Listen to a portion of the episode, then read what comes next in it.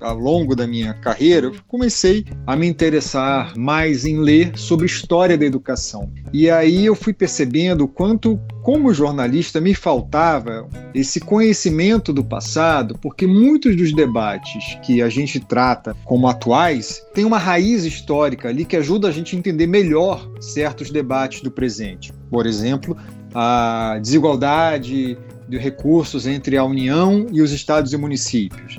Então, são vários temas que, que eu fui me convencendo que, para a gente entender melhor e fazer um melhor diagnóstico das políticas do presente, a gente precisa primeiro compreender o nosso passado. Olá, eu sou Antônio Góes, sou jornalista especializado em educação e acabei de lançar o livro O Ponto a que Chegamos: 200 anos de atraso educacional e seu impacto nas políticas do presente. Livro aberto: obras e autores que fazem história.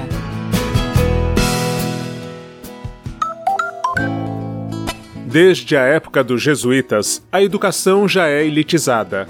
Até a abolição, os negros, nem os libertos, podiam ir à escola. São fatos históricos que enfatizam problemas do passado e refletem nas políticas públicas voltadas à educação do presente. Este é o tema do livro O Ponto a que Chegamos, escrito pelo jornalista de educação Antônio Góes. Eu coloquei um projeto no papel por causa da efeméride dos 200 anos da independência do Brasil. E daí surgiu a ideia do livro, né, de falar um pouco como o Brasil foi construindo seu atraso histórico nesses 200 anos, mostrando como desde a nossa origem como nação independente, as raízes da desigualdade, do atraso educacional já estavam lá, já eram visíveis, é possível perceber. E também outro fator que me motivou a escrever esse livro é que eu percebia que havia um certo senso comum equivocado de que a gente tinha no passado, uma educação pública de qualidade. Enquanto isso está em conversas de, de, bar, de família, em grupos de zap, isso é só a opinião das pessoas, tudo bem, todo mundo tem o direito a ter sua opinião. O problema é que esse tipo de discurso estava influenciando políticas públicas. Né? Então as pessoas partiam de uma ideia romantizada e equivocada sobre o que, que era o passado educacional brasileiro para justificar políticas arcaicas, políticas que vão na direção contrária do aumento da aprendizagem e da maior qualidade da educação. No livro, Góes trata do atual quadro insatisfatório da educação brasileira como resultado de um longo processo histórico de descaso e de decisões equivocadas. Na década de 40, de cada mil crianças que ingressavam na primeira série do antigo ensino primário, que hoje é o nosso ensino fundamental, somente 404 sobreviviam para o segundo ano. Do primeiro para o segundo ano do ensino primário, mais da metade das crianças ficava pelo meio do caminho. Elas reprovavam, reprovavam, reprovavam e abandonavam a escola. Os que chegavam na década de 40 até o final do terceiro ano do colegial, que seria hoje o nosso ensino médio, são apenas 20 de cada mil, 2%.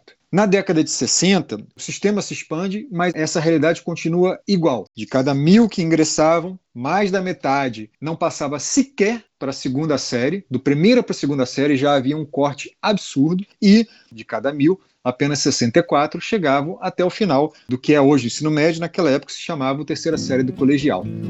Desde que o samba é samba é assim lágrima clara sobre a pele escura. Que esses dados trazem? Talvez aquelas pessoas que têm uma memória positiva do que era a escola pública do passado, muito provavelmente são pessoas que estão nesse seleto grupo dos poucos que chegavam até o fim. Mas o fato é que, olhando para essas estatísticas compiladas pelo MEC e pelo IBGE, e vários autores fizeram isso ao longo de vários períodos do século XX, o que se conclui é que o sistema educacional brasileiro era uma grande máquina de exclusão em massa que abusou do expediente da repetência, sem que, isso é muito importante, isso resultasse em mais qualidade. Então, o livro traz muita evidência sobre isso para aquelas pessoas que estão dispostas a dialogar e que acreditam né, nesse mito da, da educação pública de qualidade no passado, mas que estão dispostos a Deixa eu entender aqui um pouco, ver esses argumentos. Eu espero que meu livro ajude a convencer de que o sistema educacional do passado, lembrando, eu estou falando do sistema, ele não serve de parâmetro para a educação pública que a gente quer hoje, que é uma educação de qualidade e para todos. Estamos longe disso, mas o sistema educacional do passado não nos serve como norte para que a gente chegue a esse objetivo. Nos capítulos, o sistema educacional do passado é apresentado em contraponto ao discurso de uma educação pública de qualidade. A primeira parte é mais histórica, que eu vou falando, né, como o Brasil foi construindo o seu atraso, e a segunda parte, eu estou analisando políticas do presente, considerando o nosso atraso histórico. Aonde que eu acho que é importante a gente entender o nosso atraso histórico para evitar conclusões precipitadas? Por exemplo, quando se argumenta que o Brasil hoje investe mais do que os países ricos em educação quando se compara a proporção do PIB. Isso é verdade. Se você olhar a proporção do PIB, o Brasil gasta mais do que a média da OCDE, que é uma organização que congrega países desenvolvidos. Quando isso é traduzido por gasto por aluno, já não é verdade, tá? Porque o PIB brasileiro é bem menor do que o PIB de países ricos. Mas, olhando o percentual do PIB, alguém pode dizer, como comumente dizem, ah, o Brasil já gasta como os mais ricos e não tem os resultados dos mais ricos. E aí o que eu tento trazer de contribuição né, nesse livro é mostrar o seguinte: a gente tem um peso do, do atraso muito grande. Somente agora, na década passada, ou seja, em pleno século XXI, que a gente finalmente foi alcançar o percentual que os países mais ricos gastam em educação. Quando esses países, alguns desde o século XIX, e a maioria desses países desenvolvidos já ao longo de todo o século XX, eles já gastavam muito mais do que o Brasil em educação. A educação brasileira do passado é mostrada por Góes como uma máquina de exclusão. E isso tem um peso, porque em educação a, o peso da transferência intergeracional, e eu explico isso num dos capítulos do livro, ele é muito forte.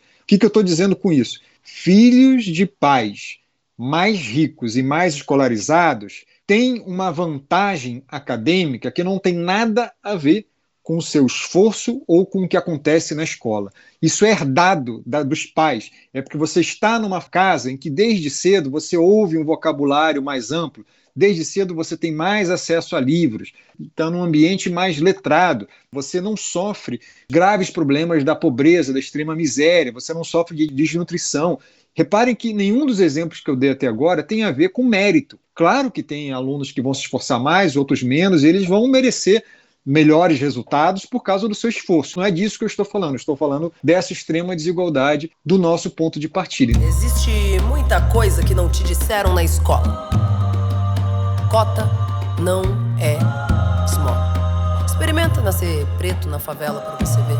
Então, sem entender isso, é difícil até convencer a sociedade de que a gente precisa trabalhar em políticas públicas educacionais com um conceito da equidade, que é você trata os desiguais de forma desigual, reconhecendo que tem uma desigualdade que é injusta. Não estou falando que a gente vai acabar com desigualdade, isso nunca vai acontecer. Mas tem de certas desigualdades que são absolutamente injustas. Elas são frutas da sorte ou do azar de uma criança ter nascido numa casa de pais mais ou menos ricos e escolarizados. E é essa a desigualdade que a gente precisa combater com políticas de equidade, que reconheça que essas crianças que precisam mais, elas precisam dos melhores esforços possíveis para compensar ou pelo menos amenizar essa desigualdade, repito, injusta que elas trazem de berço. Antônio Góes lê um trecho do livro O Ponto a que Chegamos. Cidadãos de todas as classes, mocidade brasileira, vós tereis um Código de Instrução Pública Nacional que fará germinar e vegetar viçosamente os talentos deste clima abençoado e colocará a nossa Constituição debaixo da salvaguarda das gerações futuras, transmitindo a toda a nação uma educação liberal que comunique aos seus membros a instrução necessária para promoverem a felicidade do grande todo brasileiro. Essas são palavras muito bonitas, muito inspiradoras. Elas foram feitas por Dom Pedro I, poucos dias antes da data oficial da independência, chamado Manifesto de Sua Alteza Real aos povos deste reino o que a gente pode olhar hoje, 200 anos depois, analisando as promessas que foram feitas nessa e em outras leis que surgirem, outros discursos que surgiram depois, o que a gente pode concluir com segurança é que essas promessas nunca foram cumpridas. Eram promessas que ficavam só no papel, só no discurso, porque na prática ainda éramos uma nação desigual, elitista e escravocrata. Então era impossível cumprir promessas tão generosas sendo uma nação tão atrasada. Em seu mais novo livro, Antônio Góes apresenta de que forma os 200 anos de atraso educacional têm impactado no ponto a que chegamos e o que devemos rever desse passado para as políticas públicas do presente. Marcelo Abude para o livro aberto do Instituto Claro.